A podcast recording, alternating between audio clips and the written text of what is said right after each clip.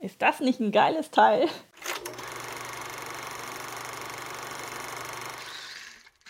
Herzlich willkommen zu einer neuen Folge bei Einfach Anna auf dem Einfach Nähen YouTube-Kanal, dem Format, in dem ich höchstpersönlich und frei Schnauze eure Fragen beantworte und zu euren Themen Stellung nehme. Also einfach unten in die Kommentare schon mal fürs nächste Mal reinschreiben, worum es beim nächsten Video gehen soll und vor allem auch freue ich mich, wenn ihr euch und mit der kompletten Community unter diesem Video hier auch verbindet und untereinander austauscht, denn davon lebt auch dieses Format, dass ihr eure Erfahrungen einfach unten mit reinschreibt reinschreibt und jeder mal gucken kann, wie es vielleicht dem einen oder anderen so geht. In diesem Video geht es aber unschwer zu erkennen um das Thema Nähmaschine, denn es vergeht mittlerweile eigentlich kein Tag mehr, an dem ich eine E-Mail bekomme, die mehr oder weniger den gleichen Wortlaut hat. Und zwar, ich möchte mir eine neue Nähmaschine kaufen, kannst du mir etwas empfehlen? Und das ist nicht mal eben so mit ein, zwei Sätzen beantwortet. Deswegen habe ich mir gedacht, packe ich das mal in dieses Videoformat. In diesem Video möchte ich zum einen erstmal meine erste Nähmaschine vorstellen, auf der ich wirklich meine allerersten Nähprojekte gemacht habe und die mich sehr, sehr lange begleitet hat. Dann natürlich auch, worauf ich beim Kauf einer neuen Maschine so achten sollte und meine entsprechende Nähmaschinenempfehlung. Und zu guter Letzt, wie gewohnt, eine Zuschauerfrage, die heute von Melanie kommt. Also es lohnt sich auf jeden Fall, bis zum Ende dran zu bleiben. Jetzt geht es aber erstmal um meine erste Nähmaschine. Und tada, das ist meine erste Nähmaschine. Zugegeben, nicht ganz so sexy wie diese lila Victoria von gerade eben, aber doch ein wunderschönes Schmuckstück, was immer noch wunderbar funktioniert und ja, mich sehr, sehr lange begleitet hat. Das ist, und äh, da war ich selber sehr überrascht, eine Singer 7102. Bis vor kurzem hätte ich nämlich Haus und Hof verwettet, dass ich auf einer Pfaffmaschine gelernt habe. Warum auch immer, ich habe keine Ahnung, warum sich das irgendwie so festgebrannt hat, aber nachdem ich sie jetzt von meiner Oma wiedergeholt habe. Es ist eine Singer. Schande auf mein Haupt. Aber noch äh, funktioniert diese Nähmaschine wunderbar und ich habe sie auch wieder fein säuberlich sauber gemacht und ein Tröpfchen Öl noch überall drauf gegeben. Und dieses Schmuckstück schnurrt jetzt wieder wirklich ähm, ja, wie die neueste Maschine. Und was ich damit als allererstes genäht habe, das habe ich witzigerweise auch gerade eben beim Durchstöbern meiner Fotobox wiedergefunden. Und das erste Nähprojekt und Foto auch davon, das blende ich jetzt hier mal ein. Das ist ein Rucksack, äh, den ich zusammen mit meinem Papa genäht habe und zwar aus einem alten Postsack und da stand noch dick fett vorne drauf, ich glaube Deutsche Bundespost. Also noch alles vor der Post und DHL und so weiter war das alles, äh, die ganze Post in diesen Säcken und daraus habe ich dann, wie gesagt, zusammen mit meinem Papa auf dieser Nähmaschine einen Rucksack genäht. Schreib doch auch mal unten in die Kommentare, was dein erstes Projekt gewesen ist und auf welcher Maschine du es genäht hast. Ich bin mal gespannt, welche alten Schätzchen da noch alle zum Vorschein kommen. Und auf dieser Singer ist auch noch dieses formschöne Kleid entstanden aus elastischem Pannesamt, irgendwie was in lila Silber, völlig ohne Schnittmuster, frei Schnauze und ich habe es zu meinem 18. Geburtstag getragen und war stolz wie Bolle. Und wenn ich mir die Bilder heute betrachte, dann lache ich mich innerlich ehrlich gesagt total kaputt. Aber ich fand es damals super. Viel interessanter als meine erste Nähmaschine ist aber sicherlich, worauf man beim Kauf einer neuen Maschine achten sollte. Insgesamt kann man erstmal zwei Kategorien an Nähmaschinen unterscheiden, nämlich einmal die mechanische Maschine und einmal die computergesteuerte. Mittlerweile, glaube ich, kann man gar keine Nähmaschinen mehr kaufen, die nicht computerunterstützt sind. Korrigiert mich gerne, wenn das anders sein sollte. Aber so ist ein bisschen mein Eindruck, wenn man in den Geschäften schaut, dann wird man überall solche mit schönem großen Display finden, wo man dann anhand der Knöpfe einstellen kann, ob die, wie die Stichlänge ist, wie die Stichbreite, die Stiche selber auswählen kann. Ich selber habe hier aber noch mechanische Nähmaschinen. In der Nähwerkstatt selber wird auf der Select 2.2 von Pfaff genäht. Das sind die Kursmaschinen und ich persönlich nähe auf einer Pfaff Select 4.0. Das ist auch noch ein ja, etwas älteres Modell, aber hier kann ich zwar auch Knöpfe drücken, um die einzelnen Stiche auszuwählen, aber die Stichlänge und die Stichbreite, das kann ich wirklich mit der Hand noch so ganz schön und manuell einstellen. Und ich bin ganz ehrlich, vom Gefühl her finde ich es einfach besser, das selber irgendwie in der Hand zu haben, als auf den Knopf zu drücken und dass das dann nur so ein bisschen mehr oder ein bisschen weniger wird. Ist natürlich eigentlich alles völliger Quatsch, weil das andere funktioniert so genauso gut wie dieses mit der Hand drehen. Aber wie gesagt, das ist so ein bisschen mein eigener Spleen.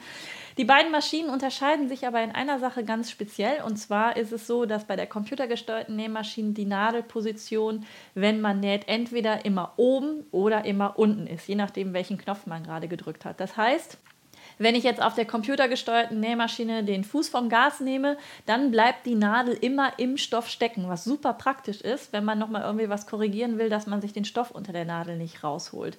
Ähm, anders kann ich allerdings auch aufs Knöpfchen drücken, dass die Nadel immer oben ist. Es wird aber niemals so ein Zwischending geben, dass die irgendwie auf halber Höhe stehen bleibt.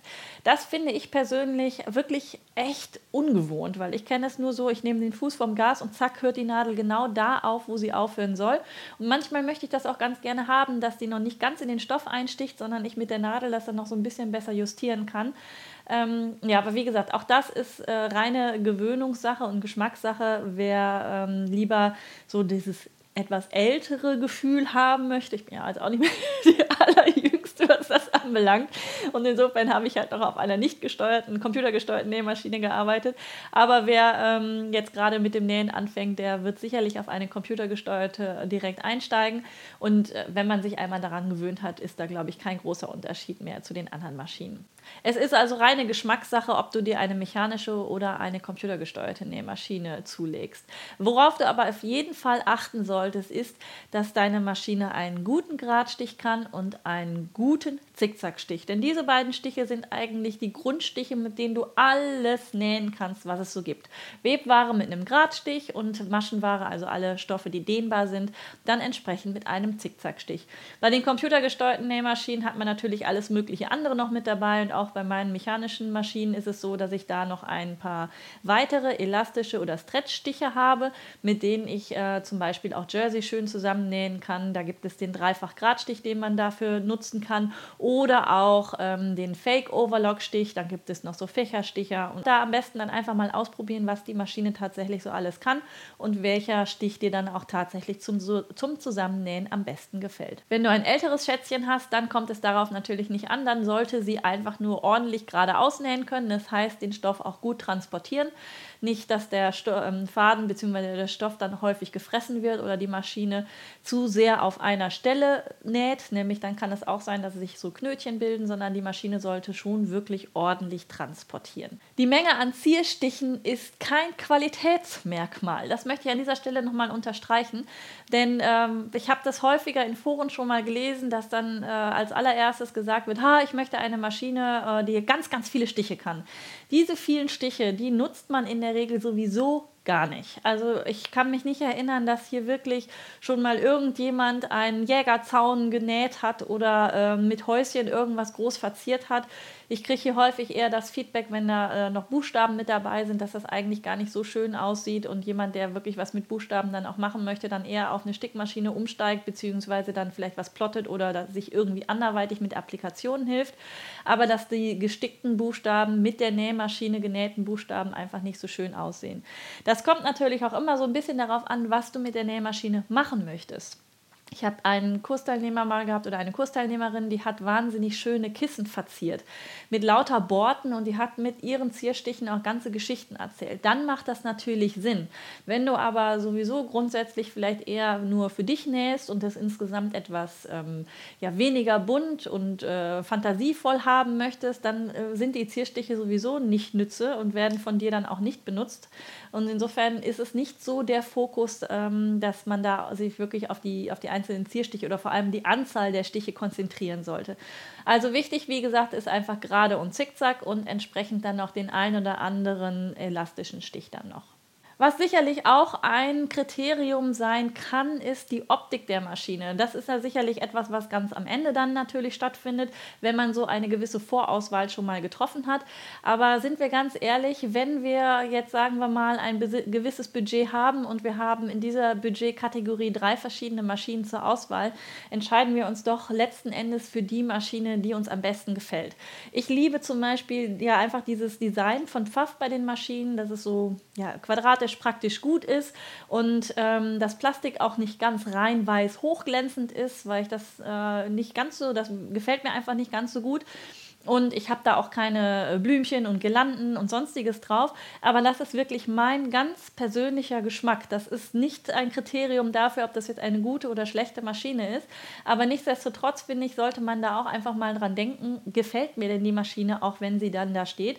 Denn wenn man das große Glück hat und man hat ein Nähzimmer oder einen Tisch, wo man die Nähmaschine stehen lassen kann und sie auch vor allem dann häufig benutzt, dann finde ich, sollte das Auge auch sich erfreuen können und man nicht da unbedingt sitzt und denkt so, hätte ich mal die andere genommen, so schön finde ich die jetzt eigentlich auch nicht. Aber wie gesagt, das ist von den Kriterien äh, mini minimal, aber ähm, einfach sich auch mal in einer Preiskategorie auch verschiedene Maschinen anhand der Optik anschauen. Und natürlich ganz wichtig ist auch, welches Budget habe ich überhaupt zur Verfügung, was mich dann zur dritten Kategorie dieses Videos bringt, nämlich zu meiner Nähmaschinenempfehlung. Ich werde hier ganz sicherlich nicht eine spezielle Marke oder eine spezielle Maschine nach vorne stellen, denn jeder da draußen hat seine eigenen Erfahrungen mit der Maschine. Und wenn ich jetzt zum Beispiel sage, die Maschine XY finde ich total grottig, weil Punkt, Punkt, Punkt, Punkt, Punkt, dann bin ich mir ziemlich sicher, dass ganz viele aufschreien und sagen, ich habe die Maschine aber zu Hause und die funktioniert super. Auch der ein oder andere hat vielleicht die Erfahrung gemacht, dass man vielleicht ein Montagsmodell zu Hause stehen hat, alle anderen sind total begeistert und man selber denkt so, was finden die an der Maschine so toll? Ich habe da nur Ärger mit. Was ich aber euch auf jeden Fall an die Hand geben möchte, ist ähm, die Finger weg von den Discountermaschinen auch wenn ihr ganz kleines Budget habt. Der Punkt ist folgender. Die Discountermaschinen, die sind nicht schlecht, die funktionieren auch, die tun das, was sie sollen. Sie funktionieren aber nicht immer so einwandfrei. Das heißt, es kann häufiger passieren, dass der Faden reißt oder ja, wenn man gerade am Anfang der Nähkarriere ist und man am Stoff vielleicht ein bisschen gezogen hat, kann sich das Gestänge verbiegen, wenn man aus Versehen mal die Nadel noch mit verbogen hat. Ähm, das heißt, das Material, was da verarbeitet worden ist, ist nicht so sonderlich gut. Und man steht dann da und ähm, verzweifelt eigentlich an der Nähmaschine. Und gerade am Nähanfang ist es doch so, dass ihr mit ganz, ganz vielen anderen Dingen beschäftigt ist. Wie war das nochmal? Rechts auf rechts, habe ich die richtigen Teile zusammengesteckt? Wie muss ich dann den Faden nochmal einstellen? Äh, also welche, welche Stichwahl äh, muss ich treffen? Und so weiter und so fort. Und man ist mit ganz, ganz vielen Dingen beschäftigt, aber nicht da. Und deswegen sollte man sich nicht davon ablenken lassen, dass die Maschine nicht funktioniert. Unser einer, der vielleicht schon ein bisschen mehr Näherfahrung hat, weiß ganz genau, an welchem Punkt muss ich denn kontrollieren, wenn mein Faden ständig reißt. Und er kann dann auch unterscheiden, ob denn dieser Faden jetzt Schrott ist oder ob es tatsächlich irgendwas an der Maschine ist. Der Nähanfänger selber kann das aber nicht. Und dann passiert nämlich häufig Folgendes. Die Leute kaufen sich dann die Discounter-Nähmaschine, sind voll motiviert, versuchen das erste Nähstück zusammenzubringen und verzweifeln völlig, weil die Maschine nicht funktioniert. Und dann schmeißen sie alles in die Ecke mit dem Argument, ich kann das nicht, bin einfach zu doof dafür.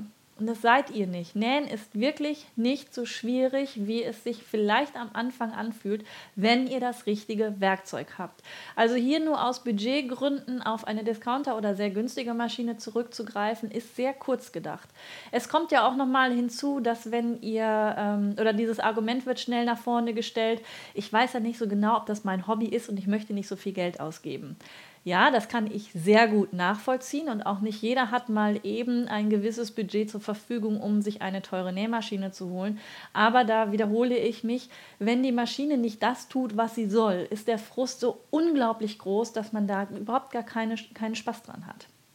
Deswegen wirklich schaut mal darauf, dass ihr ein bisschen mehr zusammenspart oder euch vielleicht auch was zu Weihnachten schenken lasst. Das ist ja demnächst auch, sodass ihr dann ein bisschen mehr Geld zur Verfügung habt, um eine höherwertige Maschine euch zuzulegen. Höherwertige Maschinen oder eine gute Nähmaschine findet man in einem Preissegment so zwischen 250 und 300 Euro, würde ich mal behaupten. Da geht es so ungefähr los. Nach oben hin ist natürlich keine Grenze gesetzt. Ähm, und wenn man dann vor allem sich jetzt Pfaff- oder Berliner Nähmaschinen mal anschaut, da schlackern einem teilweise wirklich die Ohren, was man für so eine Maschine ausgeben kann. Auf der anderen Seite möchte ich mal behaupten, dass ich meine Nähmaschine im Leben nicht wieder eintauschen werde, weil sie immer das tut, was sie soll. Ich bekomme für meine Maschine auch immer noch Ersatzteile, was ja zum Beispiel bei der Discountermaschine auch so eine Frage ist. Was ist, wenn sie mal kaputt ist? Kann ich sie noch irgendwie reparieren lassen? Lohnt sich das überhaupt? Und bei den höherpreisigen Maschinen, da weiß ich ganz genau, dass ich auch ziemlich, äh, oder weiß ich ziemlich sicher, dass ich auch in 20, 30 Jahren da noch die Möglichkeit habe, dieses Maschinchen reparieren zu lassen lassen, weil es dafür dann auch noch Ersatzteile gibt. Also das immer so ein bisschen abwägen. Dazu kommt auch noch, dass ähm, wenn man sich für eine höherwertige Nähmaschine entscheidet, dass man diese dann auf jeden Fall auch wieder verkauft bekommt, für den Fall, dass man feststellt, Nähen ist wirklich nicht mein Hobby, ich habe da keinen Spaß dran und ähm, ich räume jetzt alles hier wieder weg und möchte meine Nähmaschine verkaufen. Eine gebrauchte Discountermaschine würde ich mal behaupten, die könnt ihr nicht wirklich großartig verkaufen. Also klar, für 10 Euro oder 15 Euro nehmt ihr euch die vielleicht noch jemand ab. Da kann man vielleicht eher überlegen, ob man sie einer Schule zur Verfügung stellt, aber ähm, ihr werdet da nicht mehr großartig Geld für bekommen. Bei den höherpreisigen Maschinen ist es schon so, dass ihr da nicht einen sehr großen Verlust einfahren werdet, wenn ihr die entsprechend dann über Kleinanzeigen oder sowas dann noch verkauft. Generell ist sowieso mein Tipp auch für die, die eben nicht so viel Budget haben, Einfach mal schauen, ob ihr eine gebrauchte Maschine findet. Der Kleinanzeigenmarkt, der wimmelt teilweise wirklich von ganz, ganz vielen Maschinen. Da weiß man natürlich nicht immer so ganz genau, was man da bekommt und wie es denn da überhaupt mit aussieht mit den äh, einzelnen Maschinen und ähm, was da mit dem Vorbesitzer schon passiert ist. Muss ich kurz unterbrechen, weil die Batterie von meinem Aufnahmegerät gerade weg war.